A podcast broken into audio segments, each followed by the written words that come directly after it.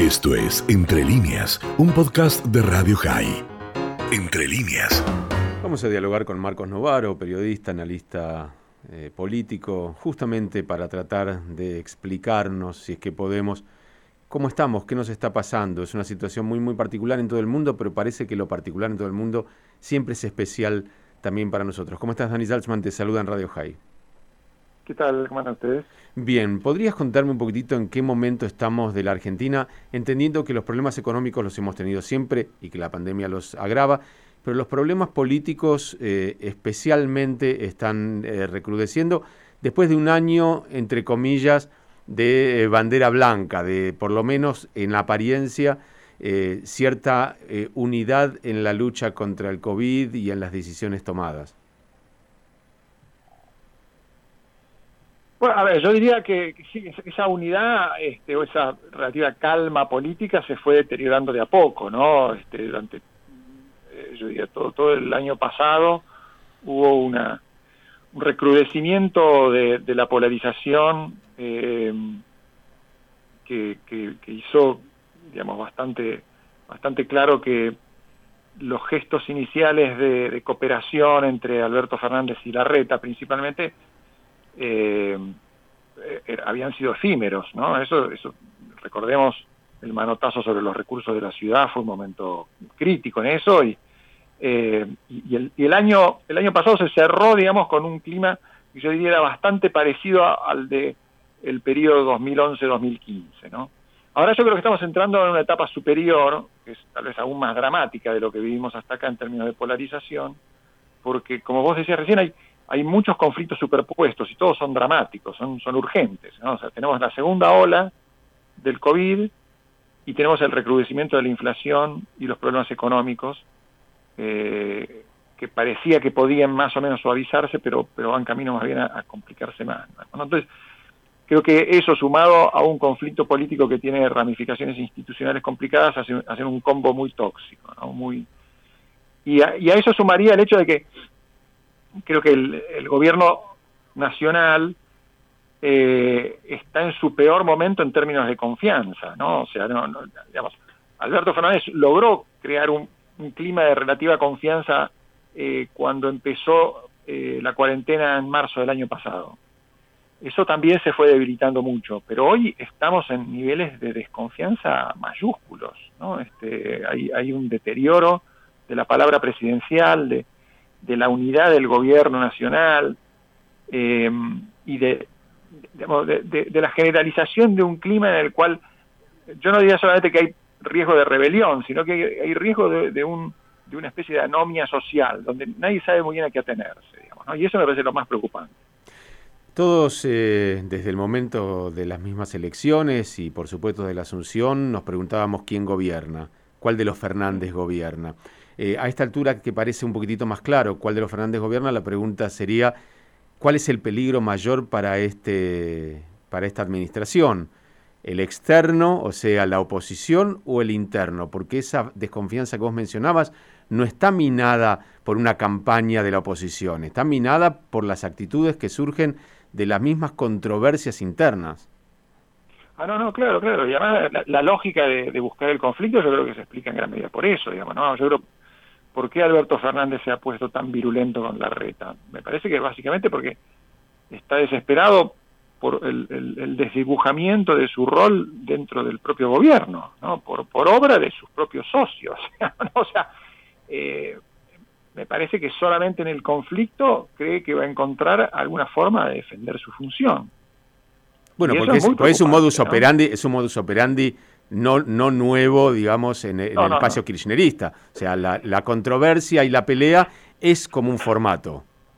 Sí, sí, sí, sí, sí, sí. Ahora, en condiciones tan precarias, con tantos problemas urgentes que atender, eh, con la sociedad tan desconfiada, es un arma muy peligrosa, ¿no? Porque, este, digamos, Alberto es, es pasible de ser eh, ignorado por buena parte de la sociedad y al mismo tiempo vilipendiado por los propios. O sea, yo creo que para él esa sensación de ser el, candidato a pato de la boda para Cristina, Kisilov, este, los sindicalistas, los gobernadores, digamos, todos pueden considerarlo, bueno, ¿para qué seguir bancando a este tipo que le podemos echar la culpa de todo y a ver si, si, si los demás zafamos, digamos, ¿no? O sea, me parece que eso es, ese es el, el temor principal. ¿Por qué, si no, Alberto, en medio de toda esta situación sigue agitando los temas que le interesan a Cristina, ¿no? Este, sigue agitando la seducción de, de Rusia y de China, sigue tratando de caerle bien a Venezuela, este, hablando de los juicios, del lofer, ¿no? está, tratando de abrazarse a Cristina para que no lo dejen solo. Es una situación muy penosa, pero bueno, él se la buscó, o sea, la verdad que se ha metido en una situación muy complicada. Está, uno lo ve, además, digamos, se entiende su mala onda, digamos, ¿no? ¿Por qué esa virulencia contra la reta? O sea, en una misma conferencia de prensa, después de decir que había tenido una reunión donde supuestamente se habían puesto de acuerdo, se dedicó a decir que era mentiroso, falso, que lo había decepcionado y que no había que, se la pasaba equivocándose y que toda la culpa de él, digamos, ¿no? O sea, es un, es un tipo que está un poquito fuera de control, Alberto, ¿no? Y en eso me parece muy preocupante, porque bueno, este, hay, tiene que gobernar casi tres años más, ¿no? No, no es, en situaciones muy difíciles. ¿Y cómo, cómo puede, cómo puede caerle, Marcos, entonces un resultado electoral que eventualmente sea desfavorable?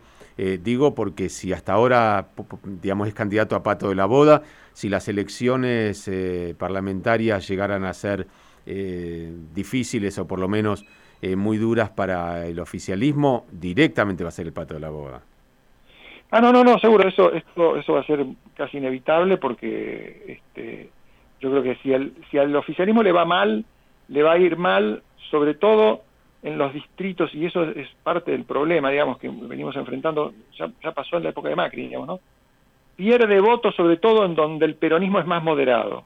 Va a perder votos en la ciudad de Buenos Aires, va a perder votos en Córdoba, en Santa Fe, en Entre Ríos, en Mendoza tal vez no le vaya tan mal en el Córdoba, donde están poniendo toda la plata del, toda la plata que le sacan al resto del país la están poniendo en, la provincia de Buenos Aires, ¿no?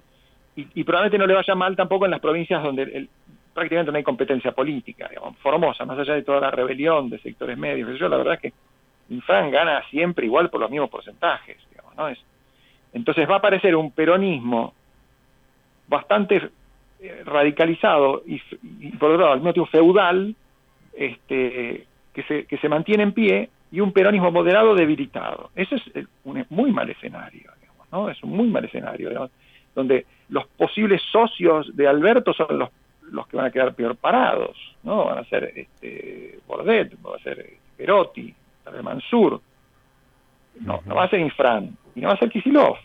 Entonces yo creo que ese, ese es un escenario muy posible y muy malo, porque va a dar lugar a más polarización a Cristina no va, no va a abandonar su, su tesitura. Ahora, es, más, va a ser más probable que acuerdo con el fondo no haya, que, la estrategia económica siga radicalizando.